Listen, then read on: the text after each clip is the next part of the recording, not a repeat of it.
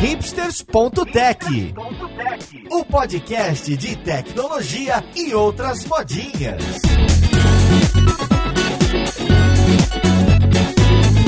Olá, caríssimo ouvinte, seja muito bem-vindo a mais um episódio do seu podcast favorito. Meu nome é Paulo Silveira, esse aqui é o hipsters.tech e hoje temos o episódio do Tech Guide, é isso mesmo. Esse projeto que aqui no Hipsters a gente quer trazer não só conceitos e fundamentos, mas o que você pode estudar e como se direcionar para cada tecnologia, para cada coisa diferente que aparece no meio do seu planejamento de estudos. Hoje a gente vai falar de Figma, mas Figma orientado para a pessoa que trabalha no front-end. O que, que você precisa conhecer, o quanto, como praticar, como se comunicar com esse profissional. Será que você precisa pôr a mão no Figma? Será que isso já vem pronto para a pessoa front-end? Então vamos lá, podcast, ver com quem que a gente vai conversar.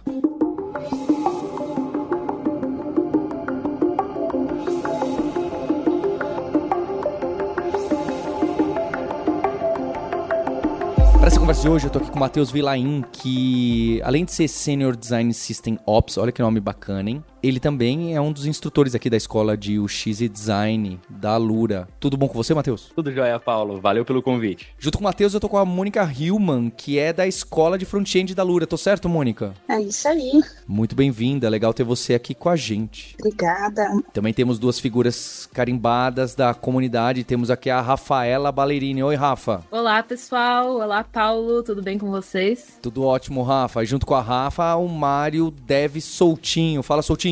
Fala, Paulo. Belezinha. E aqui nesse episódio, eu queria fazer aquela chamada que eu sempre coloco do Tech Guide. Então, lá no techguide.sh, é esse guia de carreiras, né? Que não só a Lura, junto com a FEAP, PM3 e todo mundo que tá no Lura Verso, né, as pessoas que estão próximas da Lura, a gente tentou mapear o que, que é nós, que trabalhamos com educação e tecnologia, consideramos um caminho interessante para você estudar. Diversas carreiras. Então, tem desde front-end com React até ciência de dados. E é óbvio, ali é uma sugestão, né? Difícil falar que existe o caminho para você se tornar alguma coisa para uma carreira. Ali é uma sugestão nossa, que obviamente tem vantagens e desvantagens, e que você pode customizar, inclusive. Tá no formato do T, que é algo que a Lura e o Hipsters bate muito. E Figma, conhecimentos básicos de Figma, conhecimentos básicos de Design System, de CSS para você implementar alguma coisa, aparecem com frequência nessas carreiras. Basta você entrar lá no techguide.ch que você vai ver que aparece esses temas. Inclusive, se você clicar em um deles, você vai, lá vai estar escrito, ó, Figma, a gente acha que você precisa conhecer isso, isso e isso para trabalhar com front-end do Figma nesse momento da sua carreira. De novo, é uma sugestão. E eu queria entrar aqui em, com mais profundidade nesse ponto. Então vamos considerar o, o, seguinte cenário. Eu acho que é justo isso, é legal que eu trouxe vocês. Vocês têm um, background um pouquinho diferente. E algumas pessoas estão mais no UX, outras pessoas estão mais no HTML, CSS, e outras pessoas estão mais no framework JavaScript. Então eu queria saber, o Figma é essa ferramenta que engoliu tudo, inclusive Adobe, né? Agora faz parte do ecossistema Adobe e chega muito pra gente. Inclusive quando a gente faz aqui imersão na Lura, é, exercício, challenge, a gente usa muito, olha, tá aqui o Figma, porque é assim que chega, não é? Em uma empresa, Exatamente. é muito comum alguém te enfiar a goela abaixo, não é nem um Trello, não é nem uma especificação, não é nem um gira. Traz o Figma, ó, tá aqui o Figma, viu? Pode começar aí seu trabalho, né? Tô exagerando um pouco, é meio caótico assim, mas enfim. Ah, não. não. é não, Matheus? É uma Não, realidade? cara, o Figma, ele é hoje a ferramenta de design de interface e prototipagem mais usada no mundo. Superou todas as concorrentes. Pois é. E aí as pessoas acabam colocando ali como ponto central de partida para o seu projeto. É óbvio que tem vais e voltas. E é aí que eu quero entender. Quando isso chega para uma pessoa de front-end, ou uma pessoa de UI, uma pessoa de Angular, que, que eu preciso a- abrir o Figma? Eu vou ser bem sincero com vocês, tá? Eu gosto do Figma, mas eu já começo com dificuldade ali no zoom. Já, já me irrita que nunca tá do tamanho que eu quero para entender e aprovar e dar pitaco ali. Então o que, que eu preciso entender? Eu preciso entender os mecanismos de páginas, eu preciso entender como pegar a cor do CSS que eu vou usar na palheta que costuma ficar ali num botão. Quero começar por aí. Quais são os pontos principais que vocês consideram para uma pessoa que não é a pessoa que vai criar o, o X no Figma, mas que vai receber aquilo como, ó, tá aqui. Agora trabalhe. O que, que eu preciso entender para poder pegar lá sem ter que ficar cutucando tanto e perguntando tanto? Olha, o segredo é entender o menu da direita. Ele lá tem vários. tem toda a descrição dos estilos. Às vezes pode até parecer que ele até mostra como que seria o código CSS, mas não dá para confiar 100% no que tem lá. Então, saber identificar ali qual que seria a fonte usada, qual que é o tamanho da letra, qual que é a cor usada, tem sempre o hexadecimal. Uma coisa que a gente sempre vê dificuldade do pessoal é como baixar imagens, porque não é só olhar ali do lado que ele tem um botão direto. Você tem que ir no menu, aí tem que ir em export, aí tem que definir o estilo o estilo não, o formato, e depois apertar para baixar. É várias coisas, mas a maioria das coisas que a gente usa se concentra ali no menu da direita. Eu acho que também é importante destacar que o Figma ele nem é só usado para páginas web, né? A gente consegue, na verdade, montar é, posts para as redes sociais, consegue fazer até uma tela de micro-ondas se a gente quiser. Então, a gente tem que também entender qual que é o projeto para a gente poder começar a desenvolver. Esse exemplo, né, da página web, por exemplo, no Figma, normalmente as pessoas, designers que vão fazer, elas também usam aquela parte de protótipo, em que você consegue ver a ordem de cada uma das, é, como que se interligam cada página. Isso também é muito importante para a gente que desenvolve lá no front-end. É, a gente também, como a Mônica falou, tomar muito cuidado com a CSS que aparece ali na parte de inspect, porque principalmente o posicionamento é muito ruim da gente utilizar o Figma como base.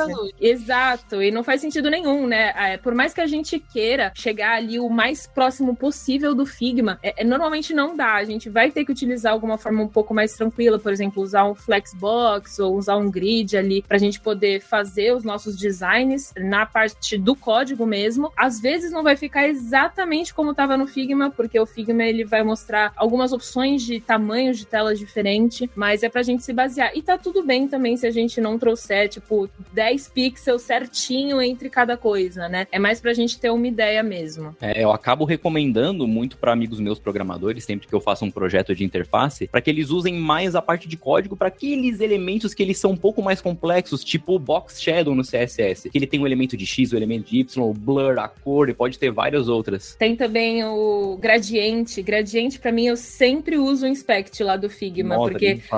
Exato, porque normalmente vem com, sei lá, duas, três cores e ali tem também o, o ângulo do gradiente, então é ótimo pra gente copiar essas partes mais específicas, mesmo tirando o posicionamento. Interessante, né? Quando eu sofro de alguma tecnologia e tô dentro de um episódio do podcast é ótimo para mim. Foi inclusive bastante informação já nesse começo. Essa parte do, do CSS que vocês falaram de copiar, do inspect, por que, que vocês colocaram que, ah, mas nem sempre dá para confiar? Então, a verdade é que a cor do botão fica escrito em outro canto e aquela que eu coloquei ali no protótipo era só para encher linguiça e eu tenho que olhar no design system, num, numa documentação, o que, que era para usar. É que visualmente, quando você olha o famoso menu da direita ali, você consegue ver uma base de CSS que o Figma assume que você pode usar. Então, é, é nesse ponto que, que, que, o pessoal foi trazendo aqui, né? Então, o position dele é muito mais baseado em como o Figma se organiza para fazer o layout aparecer ali no seu programa do que o que realmente você poderia usar no seu projeto ali. Com relação à parte de design system, né? E tentando deixar aqui claro que design system não é a biblioteca de componentes, né? E sim esse contrato que a gente tem do nível de design da empresa, que abrange várias áreas, mas aqui mais específico a parte de, de design e um pouco do código ali. É, você vai ter pré-documentado já no próprio.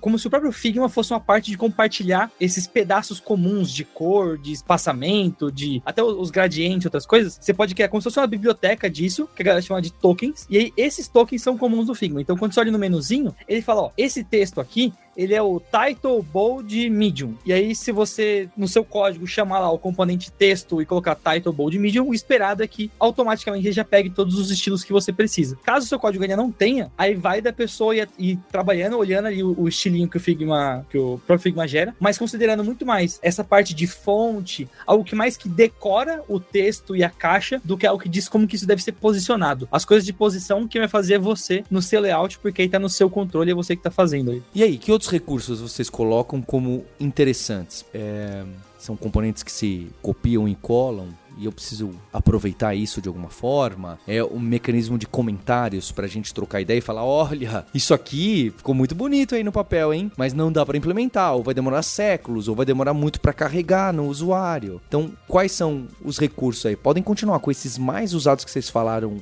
de maneira bem empolgada, é justo isso que eu tô buscando. Por quê? Porque aqui o objetivo é a gente guiar as pessoas que acabam sendo engolidas pelo Figma e não, não é a ferramenta do dia a dia, o que, que eu preciso entender para poder me comunicar melhor com a pessoa de UX, de UI ou, ou de produto, às vezes, não é? E não ficar ali refém de um conhecimento básico que eu não tenho. É, a galera da empresa Figma tá guiando o software para ele ser, digamos, mais do que só uma ferramenta para tu fazer design, para tu fazer a parte do handoff. Então, por exemplo, mais recente, eles implementaram como se fosse um Miro ali dentro, onde todo mundo, de forma colaborativa, consegue fazer o planejamento, consegue se conversar. Entrando no, no, no engate do conversar, eles também fizeram uma espécie de Google Meet ali dentro, que tu pode conversar por voz ali por dentro do Figma mesmo. Então, digamos, o designer está dentro do arquivo, o programador entra logo em seguida, ficou com alguma dúvida, sei lá, é iniciante, não sabe muito bem mexer no Figma, ou sei lá, quer tirar alguma dúvida sobre um código, um preview que apareceu ali, pô, entra na call ali pelo Figma e os dois já se conversam. Se não, a gente pode fazer uma comunicação assíncrona. Tem todo o sistema de comentários para tu criar uma, uma, como se fosse um fórumzinho ali, onde eu abro um comentário, a pessoa pode reagir, pode responder e a gente vai fazendo todo esse processo de conversa ali por dentro. Essa questão de comentário é legal até nos cursos de HTML, HTML e CSS da Lura, que os alunos começam a botar dúvida e outras pessoas respondem, eles vão compartilhando tudo dentro do Figma, ao invés de usar o fórum da Lura. Caraca, esse, esse caso de uso aí é bem inovador.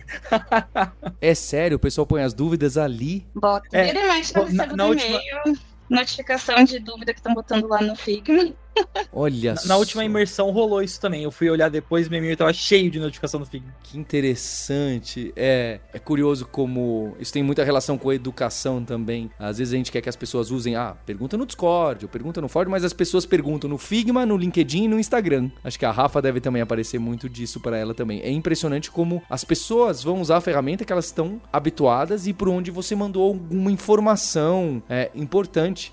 É difícil brigar contra isso. É, é difícil difícil, ainda mais que no Figma, o, por exemplo, o comentário ele não fica avulso, não existe uma, uma tela que tu entra para escrever o comentário. Tu seleciona exatamente qual é o ponto que tu quer citar, por exemplo, eu coloco um comentário bem em cima do botão e aí eu escrevo qual é a cor desse botão exatamente que precisa, tá? e aí por aí vai. É uma comunicação muito fácil de fazer no ambiente empresarial, diretamente ali do programador de design. A gente pode até comparar com o home office, talvez o, a equipe não é tão unida de ficar conversando em casa, não sei o que, fica mais fácil, manda um comentário ali, o cara do design já vai saber certinho onde é que fica. Uma coisa que eu gosto bastante também do Figma é não só essa parte que ele já te dá, mas todo o ecossistema de plugin do Figma, né? Então, é, às vezes você quer pegar alguma imagem, eu, eu chamo de imagem calhau, deve ter um nome mais moderno de falar isso hoje em dia, mas é aquela imagem padrão pra você só preencher as coisas ali. É, e aí tem uns plugins que você pega direto do Unsplash, por exemplo, né? Que é um portal de imagem com copyright free, desde que você bote o, o, crédito da pessoa e tudo mais. Então já, já tá integradinho ali. É, tem algumas coisas para remover background, que aí, aí assim, aí pode ser falta minha de conhecimento por não usar tanto Figma assim. No Figma, ele não te dá essa estrutura de, de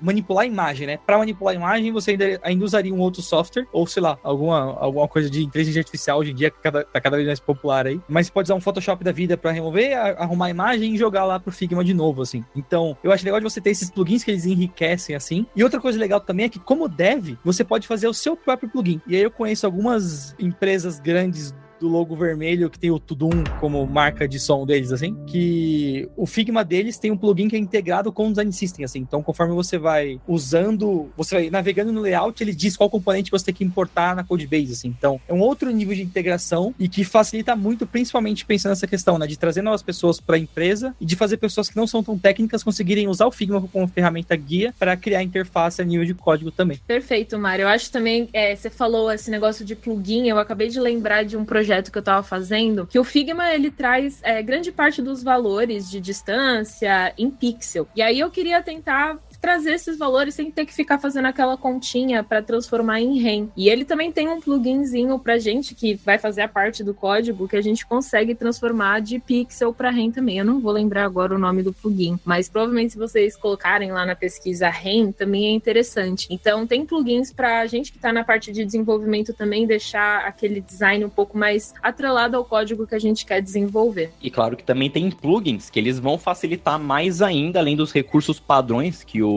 que o Figma já disponibiliza para a pessoa designer, que é de aumentar a possibilidade de fazer esse handoff. Ou seja, já exporta todas as imagens necessárias, já pega todos os pacotes, vídeos, tudo que for preciso para enviar de arquivo externo para a pessoa que vai programar. Ele já gera tudo isso, coloca num pacotinho e manda. E aí tu não precisa, sei lá, utilizar algum produto extra para isso. Não, já fica disponível ali na biblioteca, na própria comunidade deles. E eu tava vendo que tem até plugin para converter para um comecinho de React React. E esse tipo de ferramenta é útil ou realmente só, só gera código que ninguém usa, é só uma brincadeirinha ou só para o projeto de, de Olá Mundo? quando eu tenho aquele Figma, eu consigo exportar já para HTML, CSS, etc, que é minimamente decente, separadinho, organizado, ou vai virar o que ah, quer saber, Paulo? Melhor vai vir cheio de umas coisas que nem precisava, que vai só arredondar o botãozinho e lotar o CSS e a gente não precisava e ele não sabe discernir tão bem o que, que é importante e o que, que não é, ou não? Esse tipo de ferramenta que já vai exportar do meu wireframe, do meu protótipo para web é super útil nesse nesse caso. Nossa, Paulo, você trouxe essa questão, eu me lembrei de uma coisa doida, né, que já aconteceu. Eu tava fazendo lá, participando de um hackathon, acho que todo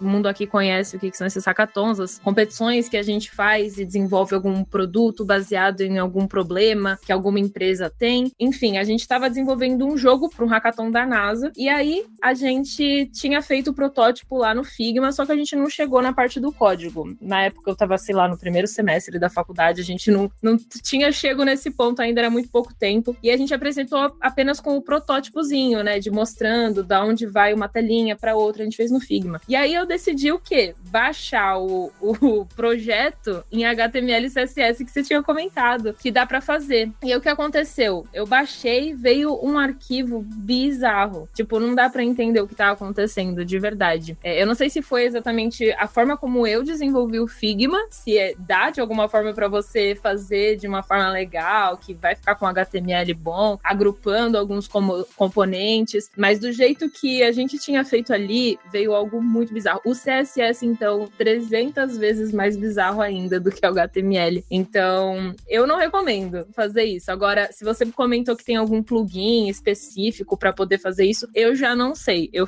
lembro que baixando direto, exportando como HTML e CSS fica bem ruim. Eu já tive experiências bem parecidas com essa tua. Eu deixei de programar, eu era, eu era programador no começo, parei de programar já faz alguns cinco anos, e aí eu lembro que na época, usando ainda o Adobe XD, eu tive experiências bem ruins de tentar transformar o design da tela em código, porque, por exemplo, se a gente vai fazer um site, é requisito, é obrigatório o site ser responsivo. Então, sempre que eu tentava gerar alguma tela, ele não fazia essa parte responsiva. Eu teria que gerar as duas e tentar unir elas, o que seria um trabalho trabalho extremamente grande, porque ia gerar um código que não é meu, e até eu entender tudo e começar a mexer. Eu já até ouvi bons feedbacks de alguns produtos, de alguns plugins, na verdade, do Figma, que executam isso para React, para Angular, para Next. Nunca cheguei a usar, né? Porque como eu falei, eu já não me lembro mais como é que programa direito, mas eu tenho essa grande curiosidade para saber se eles realmente são bons, se eles realmente funcionam, porque essa parte do design responsivo para os sites é o que pega bastante. Olha, de experiência própria assim, eu acho que vai muito do do, foco da ferramenta e o propósito que você quer com gerar. Interessante fica no seguinte, né? Antes do Figma, uma outra ferramenta muito popular era o Sketch. O Sketch, quando você subia numa outra ferramenta parceira, que era, acho que o Zeppelin, de lá você conseguia exportar. Ele não chegava a fazer, era assim, era muito trampo você fazer o design do jeito que ele conseguia fazer ficar responsivo. E quando você tinha coisas bobinhas, assim, que precisava mudar de lugar e tudo mais, ele não atendia. Agora, sendo um layout, que basicamente era uma tela de celular esticada, ele conseguia fazer o, o responsivo ficar legal, assim né? Hoje em dia tem algumas outras ferramentas que estão tentando fazer algo do gênero, então o pessoal do Framer Motion, lá o Framer, tá tentando fazer algumas paradas, é, tem alguns outros players tentando assim, mas o que rola normalmente é essas ferramentas, elas dão toda a estrutura para você rodar lá em cima. Elas não integram em algo que você já tem. Ou quando dá, você teria muito que assumir que tipo, você vai copiar e colar aquele código, aceitar que você vai botar no meio da sua code base ali e ignorar todas as regras de lint e outras coisas de qualidade que a gente tem, né? Porque no final, quando essas ferramentas geram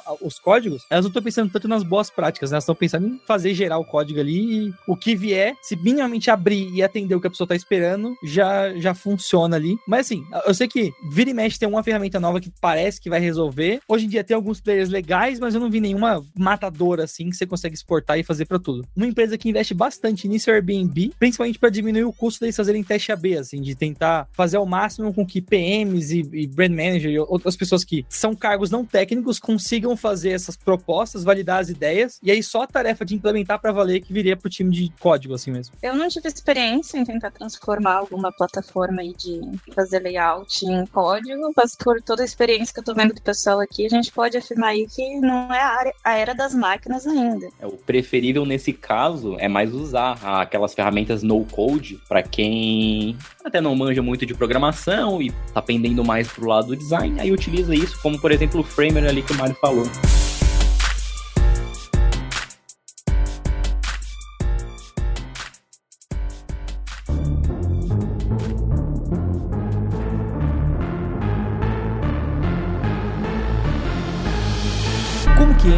Design systems aqui? Então a gente tem esse assunto, que também é um outro que aparece ali no, no Tech Guide para diversas das carreiras de front-end. Então quando a gente tem o design system que está bem definidinho, como que ele aparece no Figma? É para cada projetinho tem ali dentro. Eu, eu, vejo que vocês fazem isso, tá? Eu acho que vocês fazem uma gambiarrinha, que é o seguinte: olha, dentro desse projeto do Figma, estão aqui as cinco páginas, as cinco telas, vamos dizer assim, é, principais. E além disso, tem uma cesta, que é um lugar para você copiar e colar. Ó, tá aqui as fontes, tá aqui as cores, tá aqui os botões. E é uma página fake que é só pra. É tipo comentários. E tem até. Às vezes até tem, tem comentário lá, tá escrito assim: olha, isso aqui, tome cuidado, hein, porque esse projeto é muito importante, mas repare que precisa ser arredondado, porque senão esse verde verde é, usa, usa de uma maneira que eu acho que ninguém imaginou que o Figma fosse, inicialmente, ser usado dessa forma. Sabe? Que nem quando a gente usa o Notion para uma coisa que ninguém nunca imaginou. E ali é um mini design system, ou o design system ficaria em outro arquivo de Figma, ou fica ainda em outro lugar que tem esses mecanismos de documentação de design system para publicar para a empresa inteira, o brand book, o design system book, sei lá, eu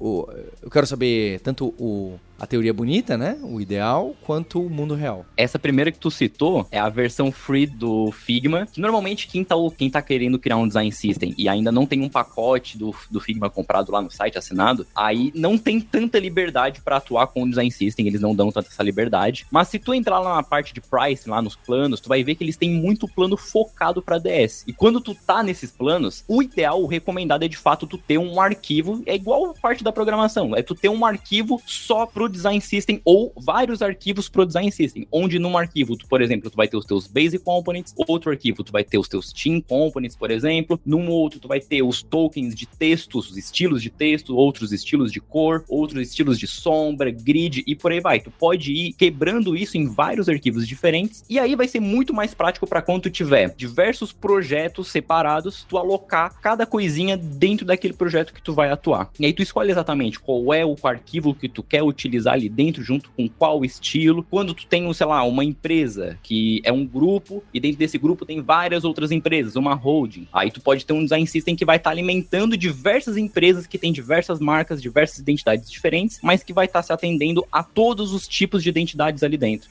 E o que que não tá, não, ou pelo menos não costuma tá, quando essas pessoas de produto e UX entregam o Figma pra gente, o que, que costuma ser, ok, num Figma tem 90% do que eu preciso, ou 80% ou 60%, e o que não tem é, ah, não tá claro para mim o funcionamento desse mecanismo, tá faltando informações sobre as fontes, ou as imagens que são todas placeholders, logo eu vou precisar comunicar com outra pessoa ou com própria pessoa. O que que ali no Figma a gente já sabe, ah, ok, no Figma já tem o suficiente para eu montar o esqueleto da minha single page application usando o framework JavaScript ou não, mas eu sei que isso aqui vão me trazer em um zip ou vai ser com outro departamento e etc. O que que para pessoa de front-end trabalhar vai ser necessário, costuma ser necessário, além do que está ali no Figma e no Design System? Olha, primeira coisa para você que está ouvindo tomar muito cuidado é, às vezes o texto que está no Figma, quando você está fazendo, não é o texto que realmente deveria ir para produção de verdade assim. E você pode falar, não, mas na minha empresa é, mas uma hora pode acontecer de não ser. Então é sempre bom antes de mandar as coisas que está fazendo pro ar, validar com a parte da sua empresa que toma toma conta dessa parte de comunicação, voz da marca e tudo mais. Principalmente se é uma marca maior, porque a preocupação que o pessoal tem de, dessa parte de comunicação, tom de voz e tudo mais, também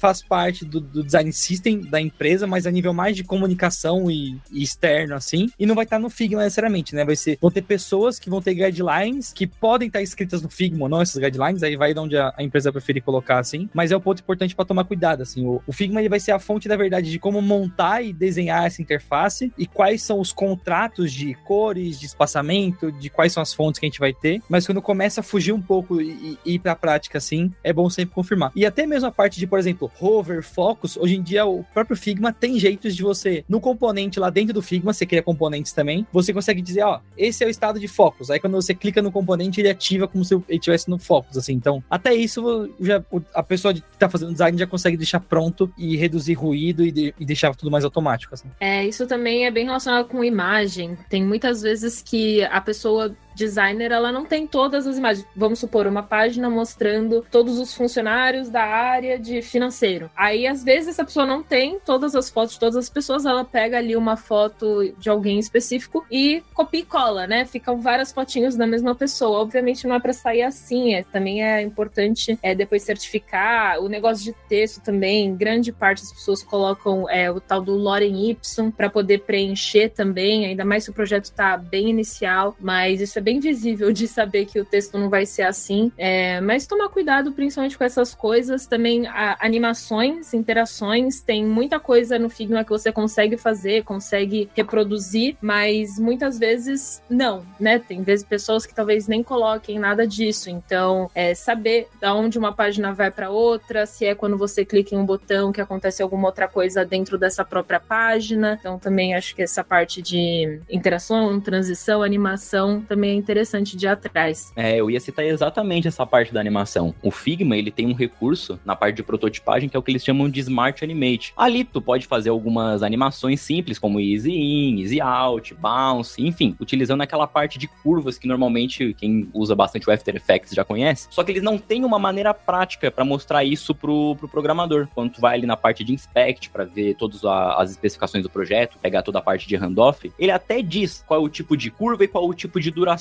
qual é o valor da duração em milissegundos ali daquela, a, daquela interação, mas não, não é uma, uma nomenclatura que tanta gente conhece como curva, como duração, assim. Ele poderia já exibir o próprio código ali. Ele já mostra o código de sombra, já mostra o código de posição, já mostra o código de cor. Poderia já mostrar o código CSS também da parte da, da animação, já para ser mais prático para incluir dentro do código, principalmente para quem está construindo o design system, porque normalmente, sei lá, a gente vai trabalhar com estados, vai criar botões. Esse botão ele vai ter uma que tu passa em cima, passa o cursor em cima, faz o hover, faz a pressão, faz o foco e por aí vai. A gente foi falando de bastante recurso aqui do, do Figma e tem um que eu acho que é muito legal, principalmente do ponto de vista de dev, e que se na sua empresa você trouxer e tiver uma discussão boa, que eu, que eu acho que eu vou trazer aqui para todo mundo, você pode acabar dando bem aí. Que é o seguinte: a gente comentou bastante essa parte do dicionário dos tokens que vai estar no Figma, né? Que você consegue acessar e ter isso compartilhado e tudo mais. O Figma ele tem essa parte do plugin dele, que eu até falei que tem empresas que constroem plugins que integra com a Codebase, dá sugestões e tudo mais. E aí, em parte disso, vai ressaltar que eles têm uma API. Então você pode pegar o Figma da sua empresa, consultar a API lá e quem sabe até tenta ver se na sua empresa faz sentido você consumir os tokens do Figma e gerar código a partir disso. Ou você fazer o caminho contrário, né? Você faz no código isso padroniza alguns tokens da sua empresa e aí você consegue ter um certo nível de. Eu sei que é estranho falar, mas um certo nível de acoplamento das duas coisas, mas que seria um acoplamento bom, assim. É, eu conheci algumas empresas, por exemplo, que quando tem alguma mudança no Figma, existe um botzinho que abre um pull request na própria codebase na empresa, falando para alterar as cores e coisas do gênero e o pessoal revisar se não vai quebrar alguma coisa que já existe ou algo do gênero assim. Eu sei que parece meio ciência de foguete, assim, talvez pro cenário que você trabalha hoje seja até demais, mas quando você cai nesse caso que o que até o, o Matheus trouxe antes, né, de uma holding que tem múltiplos serviços e múltiplas empresas e é um design system comum para todo mundo ali, pode acabar fazendo sentido, porque você consegue ter um controle mais fino, você sabe que as coisas estão em sincronia e, e você acaba deixando mais fácil de controlar um dos maiores problemas que a gente tem, que é fazer essas duas coisas estarem em sincronia, né? Tanto a parte do design quanto a parte do código estarem alinhadas de certa forma ali, para você conseguir ter um sucesso maior de, de uso do design system na empresa, né? Sensacional, Mário. E eu acho que a gente tem falado bastante sobre o Figma, sempre, né, nós como pessoas desenvolvedoras recebendo da pessoa designer, mas vale ressaltar que nem sempre isso vai ser uma realidade. Existem empresas menores ou quando você vai desenvolver seu próprio projeto, é, existem alguns conhecimentos também que é interessante de você saber. Por exemplo, como você montar um, a, umas telas mais básicas, mais básico possível, porque se você vai trabalhar numa empresa que não tem UX designer, que no caso eu comecei trabalhando numa assim, você vai sentir falta de ter por onde começar, porque sair desenvolvendo a tela do nada é muito difícil, né? Você ir lá pegar o HTML e CSS e começar a escrever tipo título e começar a estilizar, não é assim, a gente precisa ter alguma base para poder se basear. E aí a gente faz o quê? O nosso próprio design, nem que seja apenas um wireframe, né? Alguma coisa mais cruazinha pra gente conseguir fazer. Então, eu acho que é interessante ter algum conhecimento de Figma para você fazer a criaçãozinha de telas, principalmente se você tá nesse procurando alguma empresa um pouco menor e que você vê que também quer desenvolver algum projeto pessoal, porque é muito interessante. Eu vou me acusar que eu não fiz meu portfólio até hoje, porque eu não sei, não sei o que fazer sem ter ali o design, não tem a criatividade eu fico nesse impasse. Pô, vou começar pelo HTML CSS que eu sei, ou vai ficar feio porque eu não sei onde botar cada coisa. Aí eu até sei ali noções do Figma, mas também não tenho noções de design. Então, mesmo que você seja dev aí de qualquer área, é muito interessante saber essa, essas outras partes mais artísticas aí. Ô, ô, ô, Mônica, eu conheço uma plataforma de cursos bem show, e lá tem uns cursos de Figma, tem uns cursos de UX, UI maneiro. Não sei se tu. Caraca, olha Olha, aí, ó. olha, a, hein? bola, a bola quicando pra chutar. Muito bom. Primeira impressão que a pessoa pode ter quando ela abrir o, o- a plataforma, abrir o Figma, tanto o software baixado quanto no navegador, vai ser bem de tranquilidade. Ele não é uma, não é uma interface, não é uma tela que assusta igual o Photoshop, que quando tu abre tem milhões de ferramentas, milhões de menus. O Figma ele é extremamente sucinto, tanto que ele tem, acho que umas 7, 8 ferramentas na parte do topo. E para trabalhar com texto, para trabalhar com cor, acho que quem já fez um, um TCC, já fez um artigo, já teve que mexer com fonte, com altura de linha, com cor, vai se dar tranquilo, tranquilo. Eu tive dificuldade, não nem de inserir objetos ali quando eu comecei a usar o Figma, foi criar a página com o formato do dispositivo. A pr- primeira coisa que eu precisava fazer, eu não achava onde é que fazia. Mas daí no primeiro curso da formação Figma eu aprendi como fazer isso. E eu acho interessante ver como o Figma nos últimos cinco anos, eu vou dizer, vai.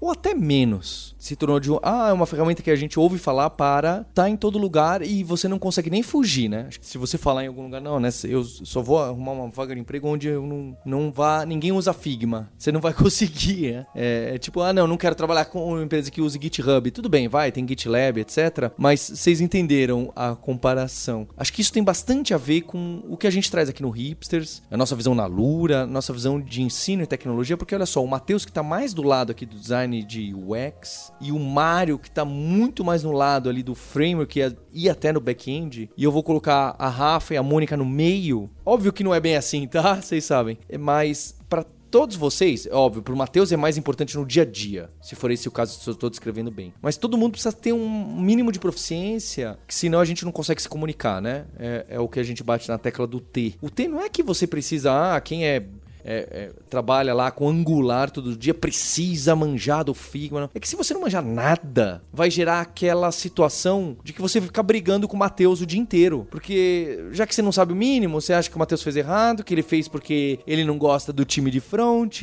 que é porque, tá vendo? Ó, de novo, o pessoal de UX gera aquela Nossa, é essencial essa relação boa entre os dois. Exato. E pra essa relação boa, não basta as pessoas serem boas e legais e a gente ter daily. Se a gente não conhece a linguagem que a outra pessoa fala, o que, que ela come, como que ela vive, onde ela tá enfiada no mundo, se ela não conhece minimamente, essa comunicação fica truncada. Então, acho que isso também representa muito esses guias que a gente tá trazendo. No guia, a gente põe alguns pontos que a gente sabe que você não vai usar no dia a dia. Você não vai usar o tempo inteiro e aquela vai ser a sua ferramenta principal e você precisa entender com profundidade. Mas você conhecer um pouco e determinados pontos, né? Aqui a gente tentou trazer alguns dos pontos, vocês colocaram alguns. É óbvio que vai variar de emprego, de empresa, de time. Isso vai te dar vazão para você poder trabalhar no que você é especialista, no que, que você tem mais força, no que, que é o seu feijão com arroz. Porque tem gente que acha, não, eu preciso então entender de Figma e de React e de CSS e todos os recursos novos, e entender do DOM e das APIs novas de JavaScript. Não, não é isso. Você vai ter sim o seu um ou dois principais ali de ferramentas, mas se você realmente não tiver esse conhecimento mínimo, o que eu vejo é que as pessoas geram essas inimizades a partir da. Começa aí. Tem outros fatores, é óbvio, mas começa aí. E eu queria saber de você, ouvinte, o que que do Figma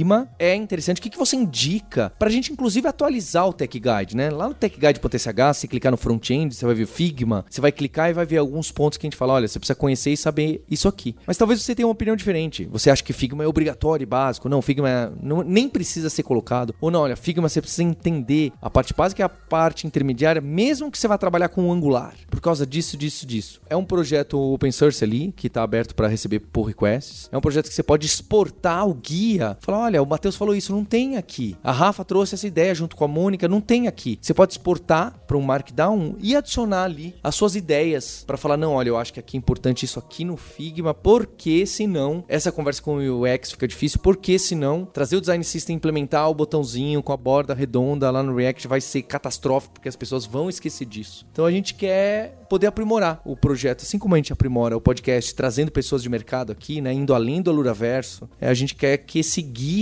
possa ser visto, lido e comentado e trocado experiência com pessoas como você. Então fica o meu agradecimento a Mônica Matheus e também a Rafa e o Mário, que estão frequentemente aqui comigo em outros projetos. E também a você ouvinte, pela audiência, pelo download, por compartilhar o seu guia de estudos no LinkedIn para a gente ver e analisar. E nós temos um compromisso na próxima terça-feira. Hipsters, abraços. Tchau.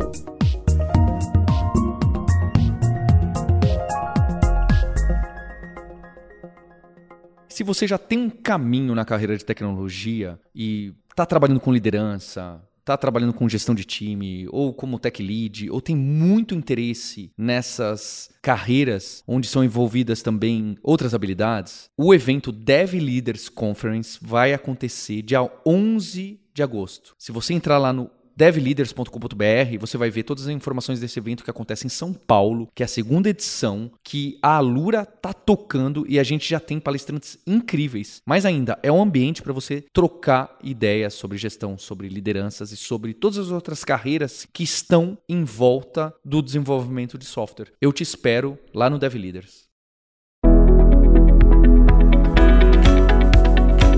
Este podcast foi produzido pela Alura, Mergulhe em Tecnologia, e Faculdade FIAP, Let's Rock the Future. Edição e sonorização, Radiofobia Podcast e Multimídia.